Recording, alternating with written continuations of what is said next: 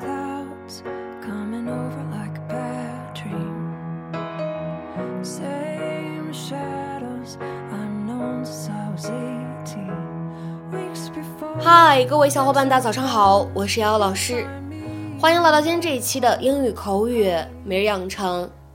在今天这一期节目当中呢，我们来学习一段这样的英文台词，它呢会比较长一些，依旧呢是来自于《摩登家庭》的第三季第六集。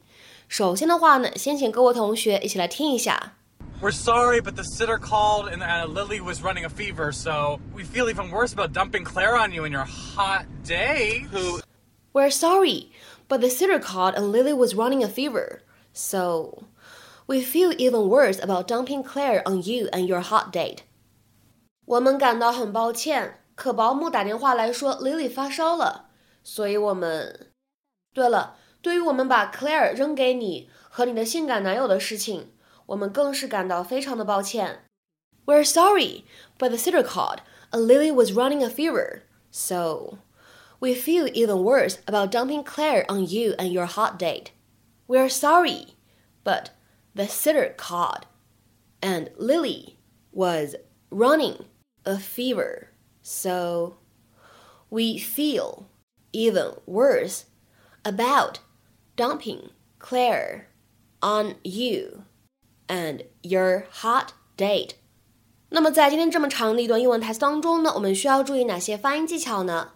第一处 but the 放在一起呢，会有一个不完全爆破的处理，所以呢，我们可以读成 but the but the but the。好，下面呢，我们再来看一下第二处发音技巧。Sitter 这个单词呢，当中的 double t 字母组合呢，它做一个美式发音当中所独有的闪音的处理，所以呢，你会感觉听起来又像又像的，介乎于两者之间的感觉，这就是一个 flat t。sitter sitter sitter and Lily 放在一起呢，会有一个不完全爆破的处理，所以呢，我们可以读成 and Lily and Lily。Running a 放在一起呢，会有一个非常自然的连读，你呢既可以连读变成 running 啊，你也可以读成 running 呢，都是对的，都可以。那么下面呢，再来看一下这样一处发音技巧，about dumping 放在一起呢，会有一个非常典型的失去爆破的处理，所以呢，我们可以读成 about dumping，about dumping，about dumping。然后呢，再来看一下倒数第二处发音技巧，and your 放在一起呢，可以有一个音的同化的现象，所以呢，我们可以读成 and your，and your，and your。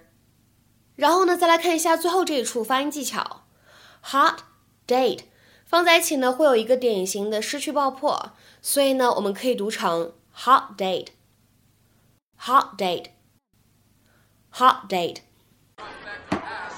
Oh, Wing Chun! Pay up, gentlemen! Oh, yes! Thank you. Really? That's so nice. Another picture, my good woman. Claire would have killed me if she'd known that I let Haley go off alone while I chilled in a bar with some undergrads, but I happen to trust my daughter. Also, I was tracking her location with the GPS on her phone. Fellas, Cedar and Los Alamos, that's, uh, Pai Kai House? Pai Kai?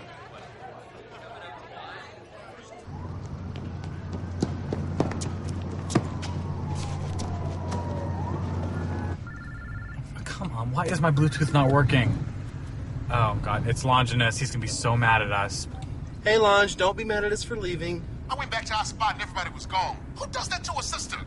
We're sorry, but the sitter called and uh, Lily was running a fever, so we feel even worse about dumping Claire on you in your hot day. Who is gorgeous, by the way. Seems super funny, too. Perfect for you. Please, I wish that was a date. He's my trainer and he's straight. What? Julian's straight? Oh, I love it when a straight person and a gay person go out together. I'd love it a lot more if he was gay. Oh my god, this isn't our car. What? This isn't our Prius. They, they must have given us the wrong one at the valet. That's why the Bluetooth isn't working. We stole a car? Are you serious? What's happening? Oh, we stole a car. Uh, we gotta go. Okay, we did not steal a car, Cam. It was given to us. Why are you giving me attitude? You're the one that stole a car. How is this a stolen car? How? I don't know. I'm confused. Do you have an aspirin? This isn't my car. 那么在今天节目当中呢，我们来学习两个非常日常又很简单好用的短语，分别是 run a fever 和 dump something on somebody。那么首先的话呢，我们来看一下第一个动词短语 run a fever。它的话呢，在英文当中就表示的是发烧的意思。在口语当中呢，你也可以说 have a fever，或者 have a temperature，或者 run a temperature，都是发烧的意思。to have a body temperature that is higher than normal because you're ill。下面呢，我们来看几个例子。第一个，Tom had a high fever all week。Tom 在过去一整周里高烧不退。Tom had a high fever all week。再比如说呢，来看一下第二个例子，I ran a fever when I had the flu。我患上流感的时候发烧了。I ran a fever when I had the flu。下面呢，我们再来看一下第三个例子。 The baby is running a fever and is grouchy. 那个婴儿发烧了，又哭又闹的。The baby is running a fever and is grouchy. 那么下面呢，我们来看一下，在今天节目当中呢，要来学习的第二个动词短语，叫做 dump something on somebody。它指什么样的意思呢？把不想要的工作、职责或者麻烦丢给某个人。To unfairly give someone an unwanted job, duty Or problem to deal with，把不想要的工作、职责或者麻烦丢给某个人。那么今天视频当中呢，我们用到的是 dump somebody on somebody，就指的是把不想打交道的某个人扔给某个人处理这样的意思。那么下面呢，我们来看几个例子。第一个，Don't dump the extra work on me，别把额外的工作丢给我。Don't dump the extra work on me。那么下面呢，我们来看一下第二个例子。He's got no right to keep dumping his problems on me. 他无权把他的麻烦都丢给我处理。He's got no right to keep dumping his problems on me.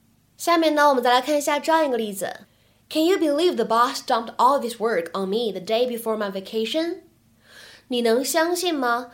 在我休假的前一天，老板把这所有的工作都丢给了我。Can you believe the boss dumped all this work on me the day before my vacation？ 其实呢，这样一个短语 dump something on somebody，在口语当中呢，它不同的场合里面还有别的意思。各位同学呢，可以下去做做功课。比如说，我们来看一下这样一个例子：She dumped all her grief on her friend Sally。她把她所有的悲伤都倾诉给了她的朋友 Sally。She dumped all her grief on her friend Sally。那么在今天节目的末尾呢，我们依旧会有一个翻译的任务呢，留给各位同学，请大家尝试翻译以下这样一个句子。并留言在文章的留言区。You can't just dump all your old furniture on the sidewalk and expect the trashman to take it. You can't just dump all your old furniture on the sidewalk and expect the trashman to take it.